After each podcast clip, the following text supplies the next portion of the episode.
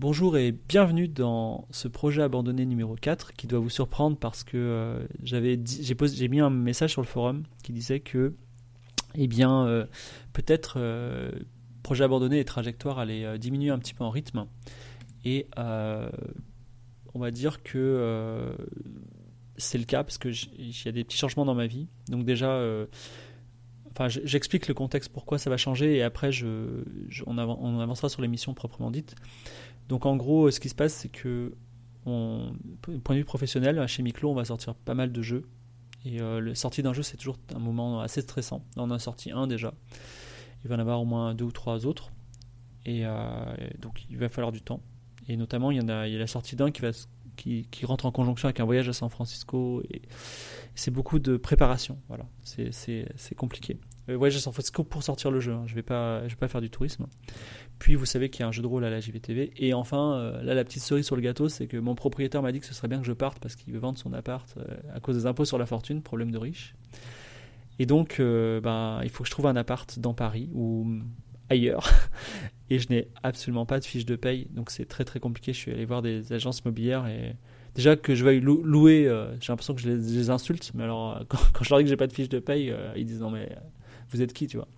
Bref, ça, c'est mes petits soucis. Et du coup, c'est compliqué euh, de rajouter des couches de stress, tu vois, de se dire où est-ce que je vais enregistrer trajectoire ou euh, là-dessus, tu vois. Mais par contre, projet abandonné, ça, ça prend moins de ressources.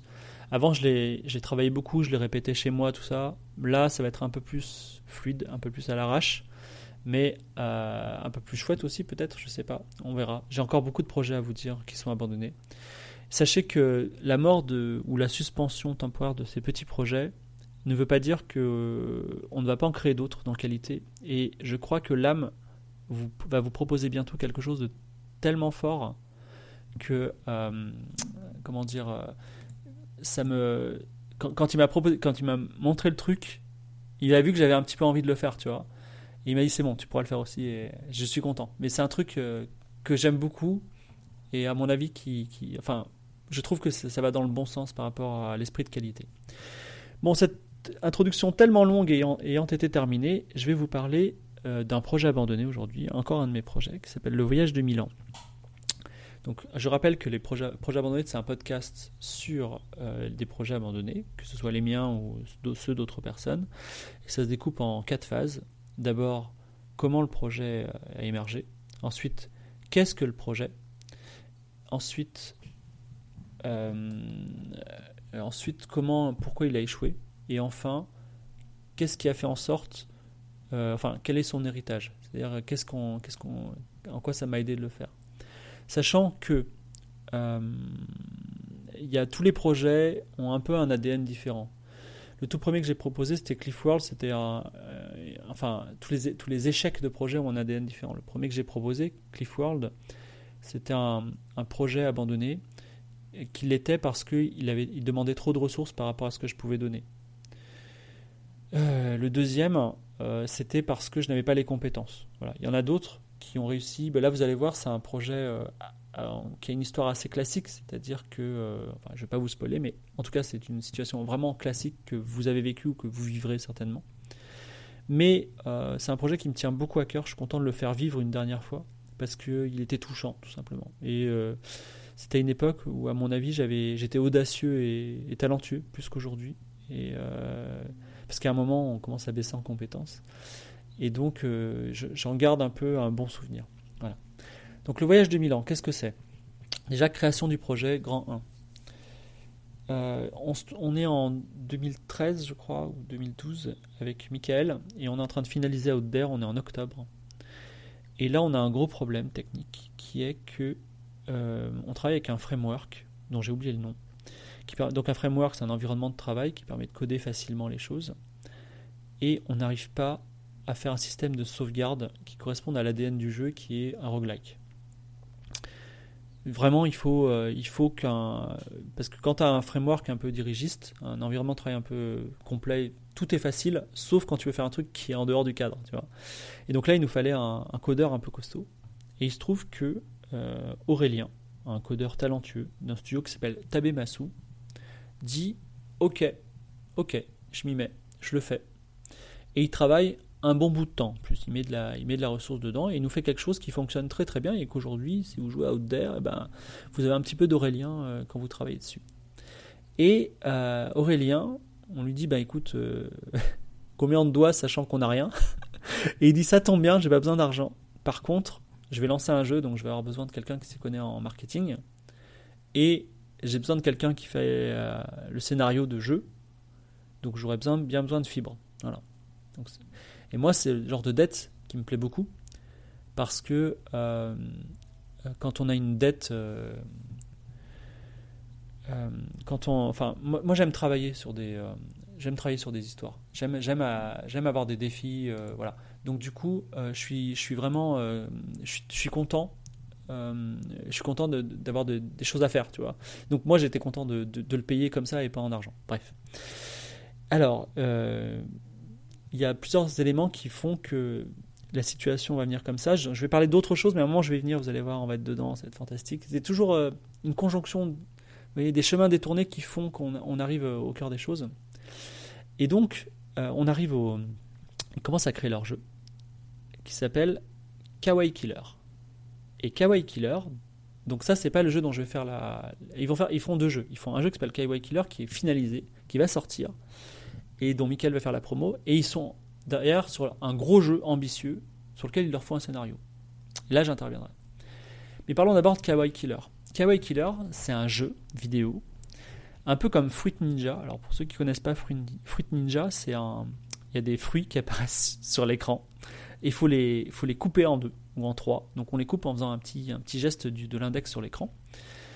C'est un truc qui a vraiment bien marché. Et euh, Kawaii Killer, c'était une, variation euh, punchy de ça, avec l'idée que euh, au lieu de couper des pastèques, on coupait des animaux mignons. Donc Kawaii Killer, tu vois. et c'était très gore, tu vois. Donc c'était, ça, avait des ressorts. c'est pas, pas à fond ma cam, tu vois, mais c'est même pas du tout ma cam. Mais en tout cas, il y, avait un bon cocktail, tu vois, dans le truc.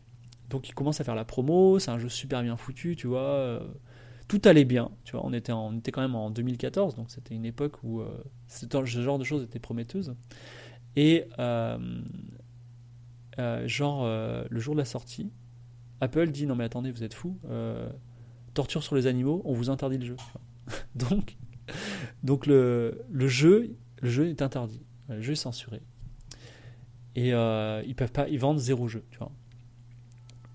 Euh, donc euh, ils, sont, ils sont un peu embêtés. Michael qui a fait, le travail aussi, il est, il est, embêté, tu vois. Ils se laissent pas démonter, ils réagissent et euh, ils transforment le jeu. Et c'est plus des animaux qu'on découpe, c'est des peluches d'animaux. Donc vraiment très peu de différence en fait.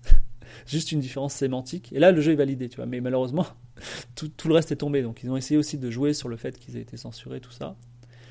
Et euh, voilà, ils ont, eu, ils, ont eu, un problème et euh, c'est une grande leçon à retenir. Déjà, je vous le dis, si demain vous, travaillez avec des gens comme Apple, mais ça marche aussi avec d'autres stores américains, faites très attention à la censure.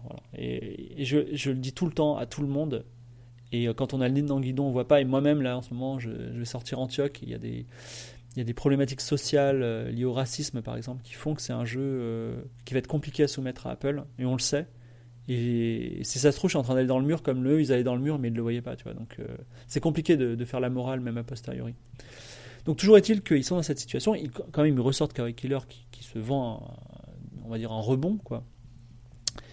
Et là, ils me donnent rendez-vous, ils disent Fibre, c'est le moment, on a besoin de toi. tu vois. Donc euh, ils viennent, je crois qu'ils sont lyonnais, donc ils viennent à Paris pour qu'on se rencontre. Et on va dans un restaurant chinois euh, à côté de la gare de Lyon. Et je sais qu'on est resté genre 3 heures là-dedans, tu vois. Donc, euh, Mais c'était très bon, donc j'ai un bon souvenir du repas. Il y avait personne en plus, c'était un peu ambiance euh, rencontre de Yakuza. Et là, ils, me font un truc que tout le monde fait. Mais euh, ça m'arrive tout le temps et à la fois, à chaque fois, je suis surpris quand même. Ils me disent Bon, on a un jeu, mais il nous faudrait un, scénario, tu vois. donc ça, ça arrive tout le temps dans le monde du jeu vidéo, c'est très bizarre. C'est-à-dire que dans le monde du jeu vidéo, enfin, imaginez un film où le mec, les gens, ils tournent un film et puis ils vont voir un scénariste, ils disent bon, on a un film là, tu peux nous faire le scénario.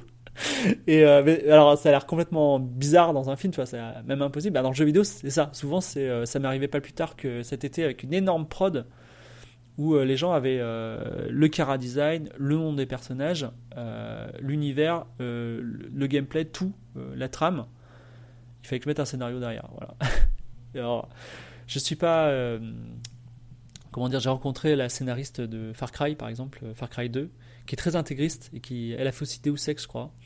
Qui, euh, enfin, le, reboot de Deus Ex, et euh, qui, qui dit non, mais le scénario doit arriver avant tout le monde, ça doit être en premier, tout ça. Moi, je pense que le scénario, c'est aussi important que le reste. Mais c'est bien qu'on soit au courant, enfin, qu'on soit là. Enfin, ouais, on n'est pas plus important, on est aussi important, mais c'est bien qu'on soit là au début, tu vois, pas à la fin. Bon, mais peu importe. Ils me montrent le- leur jeu, et leur jeu. Donc d'abord, ils me disent euh, prudemment, ils me disent, tu sais, ça va être un jeu euh, ambiance future, euh, ambiance Stanley Kubrick. euh, comment ça s'appelle Stanley Kubrick euh, 2001 c'est de l'espace, c'est-à-dire le futur des années 80, le futur vu par la fin des années 70, tu vois. Donc en gros, des moquettes beige, euh, des androïdes très humains, voilà. Et ensuite, il me montre des images et en gros, c'est un tactical pour simplifier à la XCOM. Donc en gros, tu un bonhomme qui tire avec des lasers sur des ennemis euh, de façon tactique. Et alors moi j'aime pas trop les jeux avec de trucs, mais euh, il me dit, très échaudé par l'affaire Kawaii Killer, il dit non mais ne vous inquiétez pas, on ne tire pas sur des humains dans ce jeu, parce que ce sont tous des androïdes. voilà, donc euh, des androïdes tirent sur des androïdes, des androïdes qui, qui sont à l'apparence humaine, tu vois. Dit voilà fibre, fais-nous une histoire, ça sera super, voilà. Donc, du coup je commence à créer une histoire qui va s'appeler Le voyage de mille ans. Mille ans. Donc pas la ville, euh, mille années. Et euh, pour moi, c'est euh, c'est une histoire qui va vous sembler euh, débile, mais moi, pour moi, c'est une des histoires que j'aime le plus au monde. Voilà, c'est euh, euh, une histoire que que eux ils ont lu, donc ces deux gars que moi j'ai lu et que vous vous allez entendre ce soir, mais pas dans les détails, mais qui fait partie de moi et que, auquel je pense souvent parce que je l'aime, j'aime ces personnages.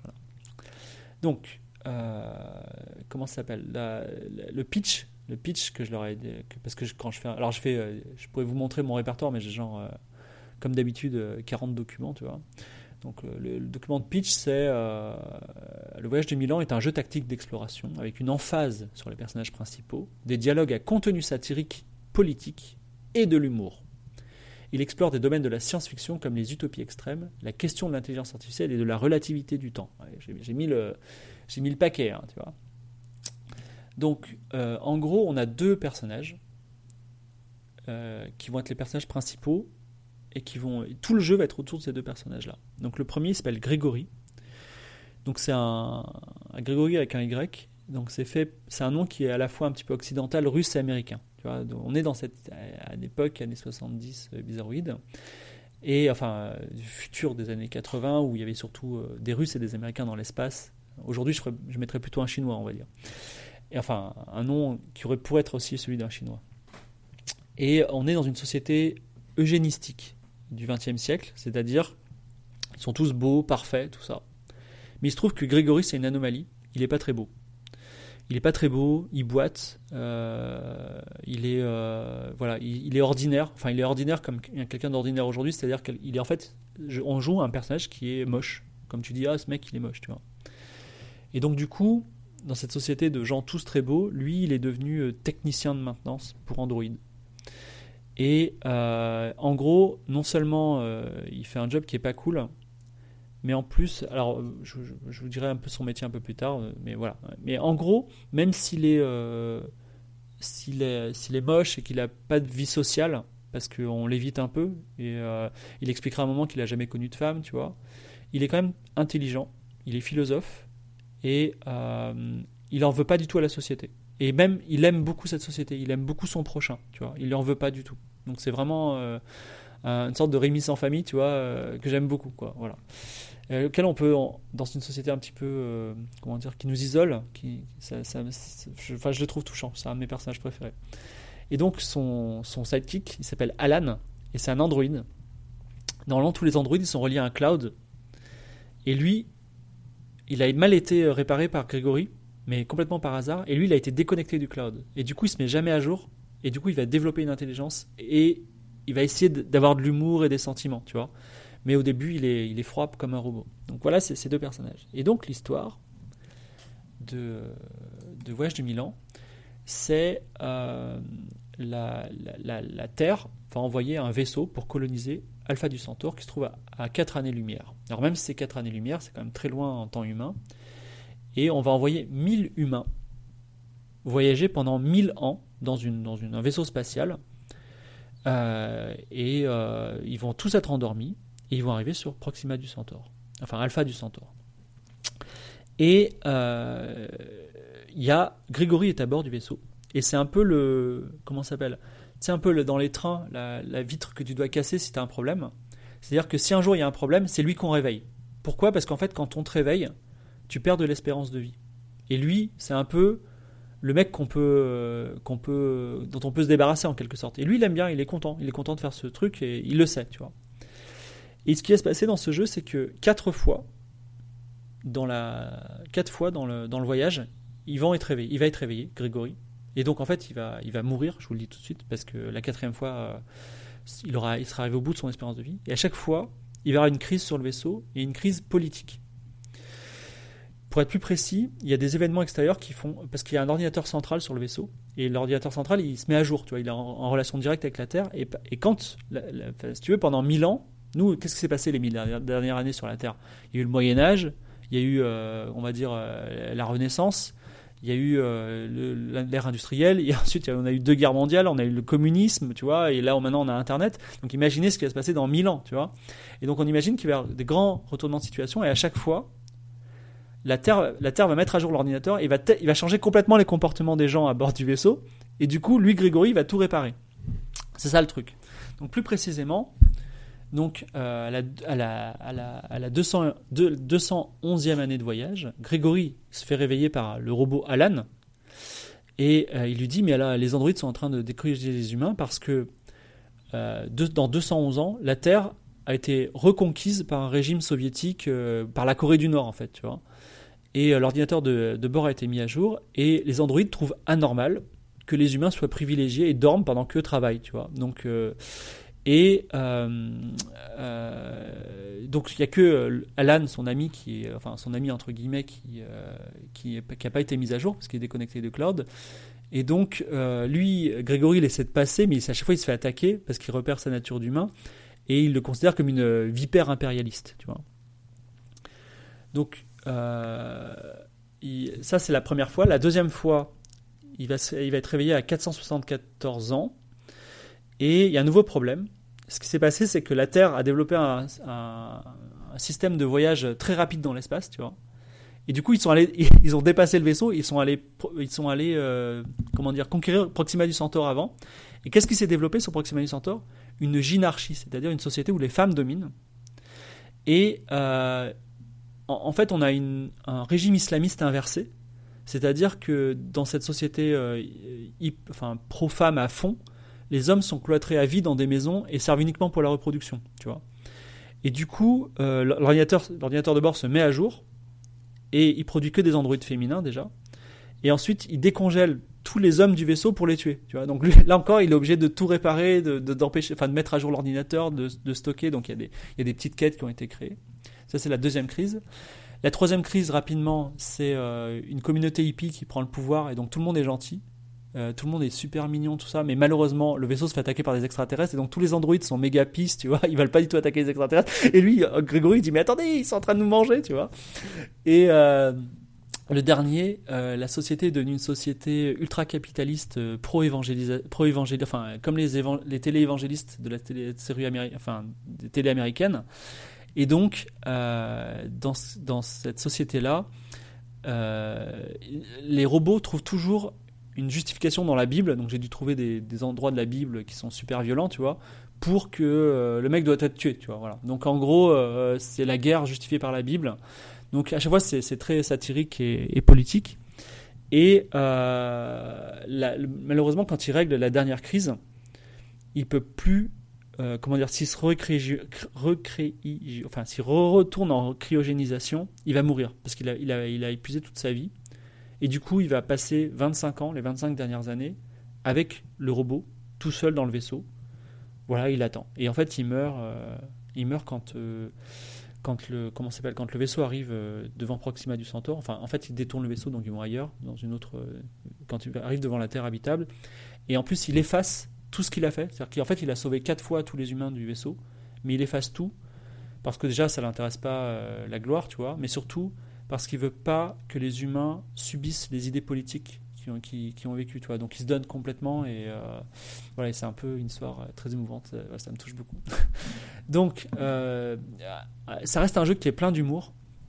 Et je vais, vous, je vais vous donner quelques exemples. Enfin, moi, ça me fait beaucoup rire. Et, et euh, vous verrez, c'est assez, ouf.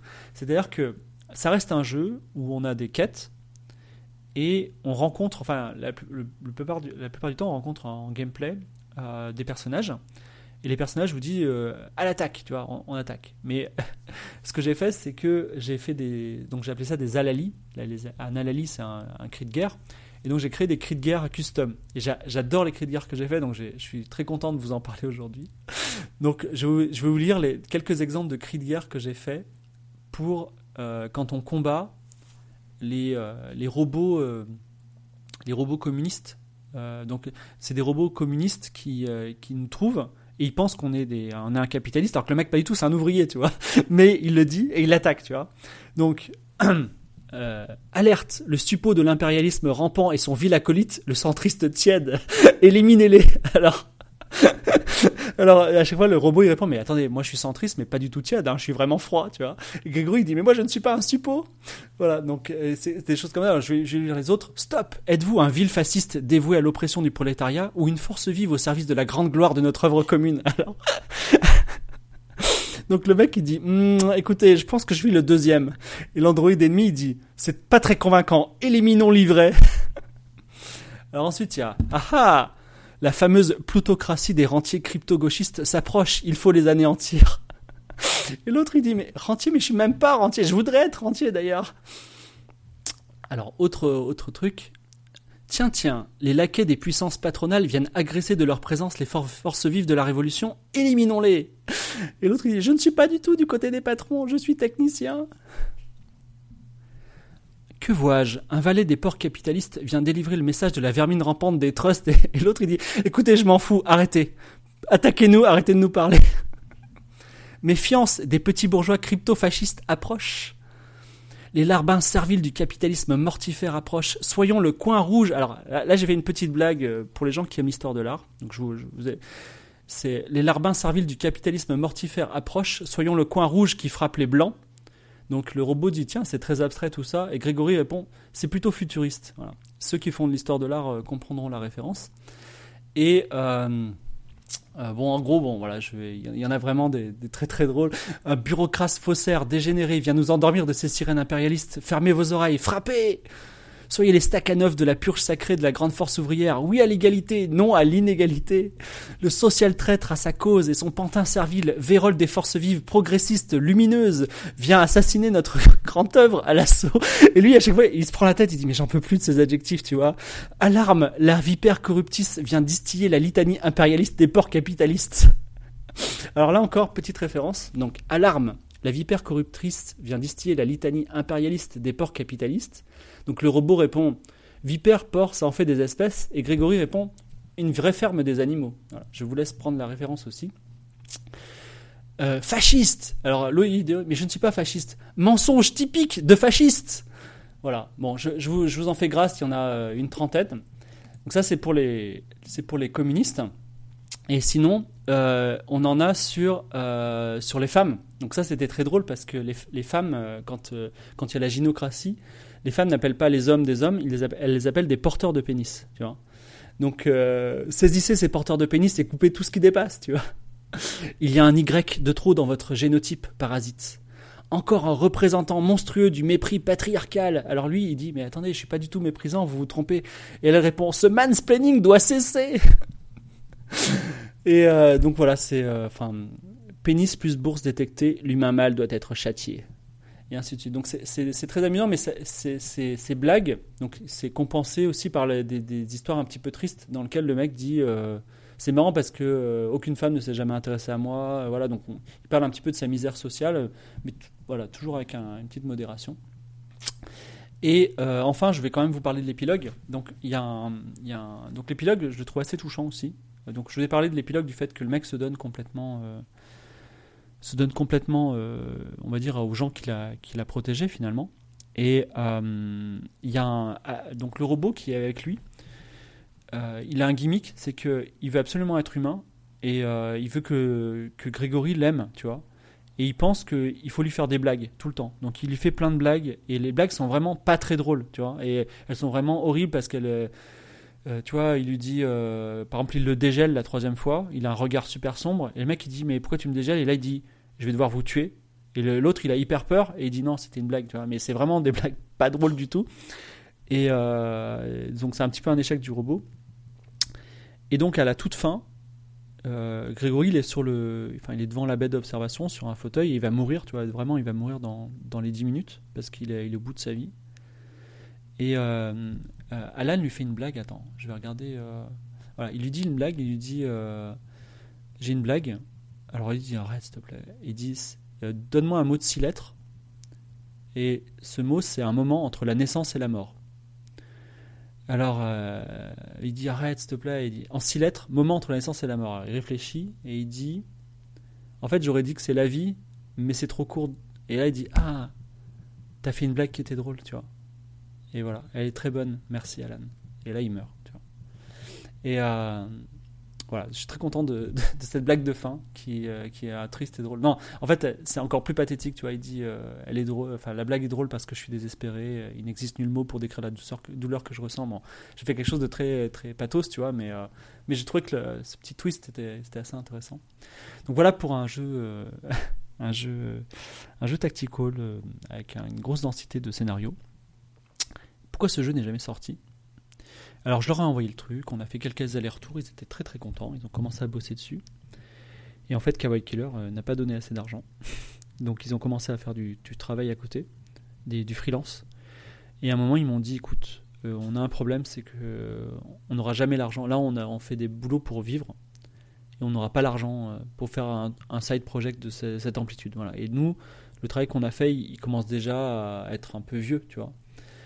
Donc, euh, ce qu'on fait, c'est que déjà, on te remercie d'avoir travaillé pour nous et on te redonne les droits. C'est-à-dire que c'est à toi à nouveau. Tu peux en faire ce que tu veux. Donc, si vous voulez faire ce jeu, euh, on peut travailler ensemble. Voilà.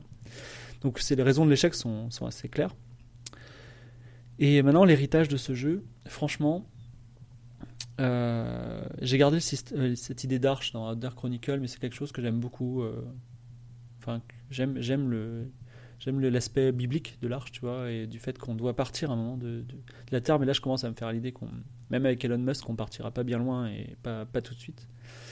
Et euh, j'ai pas trop de, trop de, trop d'impact encore, enfin trop de ressources. Simplement que euh, euh, les punchlines drôles qui- qui sont procédurales, je les ai réinsérées dans Antioch. Dans Antioch, ça, ça marche bien. S'il y a des gens qui ont bêta testé Antioch, euh, ils ont pu, voir que ça. Enfin, l'humour, euh, ça marche toujours. Et l'humour, je, vais terminer là-dessus. C'est facile d'écrire des choses tristes quand on est triste.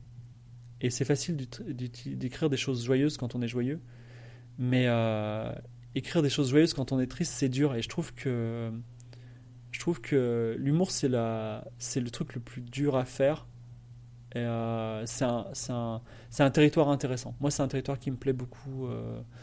Et, euh, et je suis pas du genre à, à dire euh, Ah, on peut on peut plus rien dire, tu vois. Moi, je suis content quand on peut plus rien dire parce que parce qu'en fait, on, on apprend à faire rire d'une façon qui est meilleure. Voilà. Je sais pas trop quoi dire d'autre, sinon que ce projet me manque et euh, Grégory et Alan me manquent beaucoup. Voilà. Et j'étais content qu'ils fassent partie de ma vie à un moment. Et je les oublierai pas. Voilà. Et euh, je vais relire, je pense, la, cette fin ce soir qui est vraiment très très très très belle. Et je vais regarder vos questions. Alors, euh, petite question. Question de. Euh, alors, question de Baltar White. Sur le Google Store, les gens sont-ils moins relous? Alors, oui, en général. Mais en, fait, Google Store et Apple, ils ont euh, cette. en fait, en fait les jeux, il y a un truc qu'il faut comprendre, c'est que les, les jeux représentent la vie et la mort pour des créateurs comme nous. Et ils représentent une économie considérable. Le marché mobile, il est dominant. Et pourtant, et pourtant, pour Apple, le plus important, plus important que ça, c'est le hardware. C'est-à-dire que Apple, ils ont besoin de vendre des, ils ont besoin de vendre des téléphones.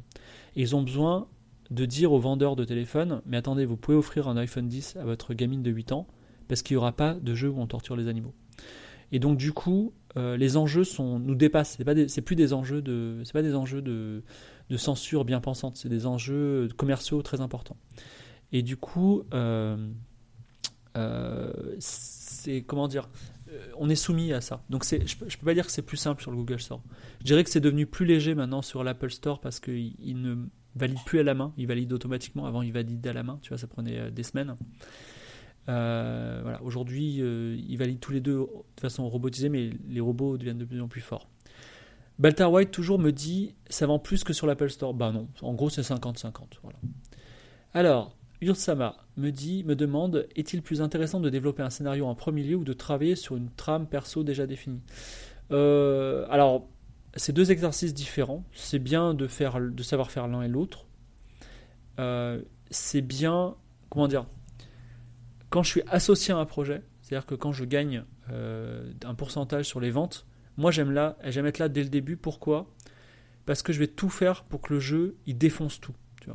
D'une façon générale, je vais, je vais me défoncer, non pas parce que j'aime mon client ou mon associé, non pas parce que je veux gagner de l'argent, mais parce que moi j'ai, euh, je, rêve de faire de grandes choses. Je rêve, j'ai de l'ambition. Je veux, je veux, je veux faire de très grands projets euh, qui changent la vie des gens. Et je sais que le projet que je fais actuellement, c'est pas des projets qui vont changer la vie parce que j'en vois le scope et je peux les faire. Je peux pas faire des projets énormes. Et du coup, euh, je fais, je me donne à 200% parce, enfin comme Norbert, je me donne à fond en tout cas, parce que je veux qu'à un moment des gens jouent à, jouent à mes jeux et disent ah mais attends, il y a un truc, il y a du talent, il y a le mec il a, il a fait un truc, tu vois, qu'on voit pas ailleurs. Et du coup, euh, je, voilà, je veux me faire repérer en quelque sorte quand je fais des, produits même commerciaux. du coup, je me donne fort.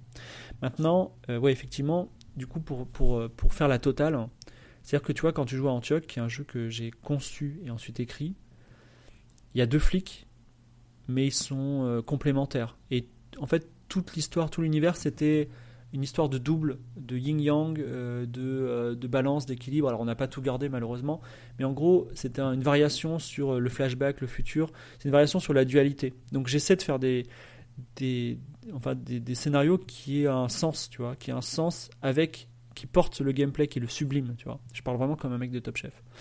Et du coup, voilà, donc du coup j'essaie de, c'est bien que je sois au début, pour des projets ambitieux.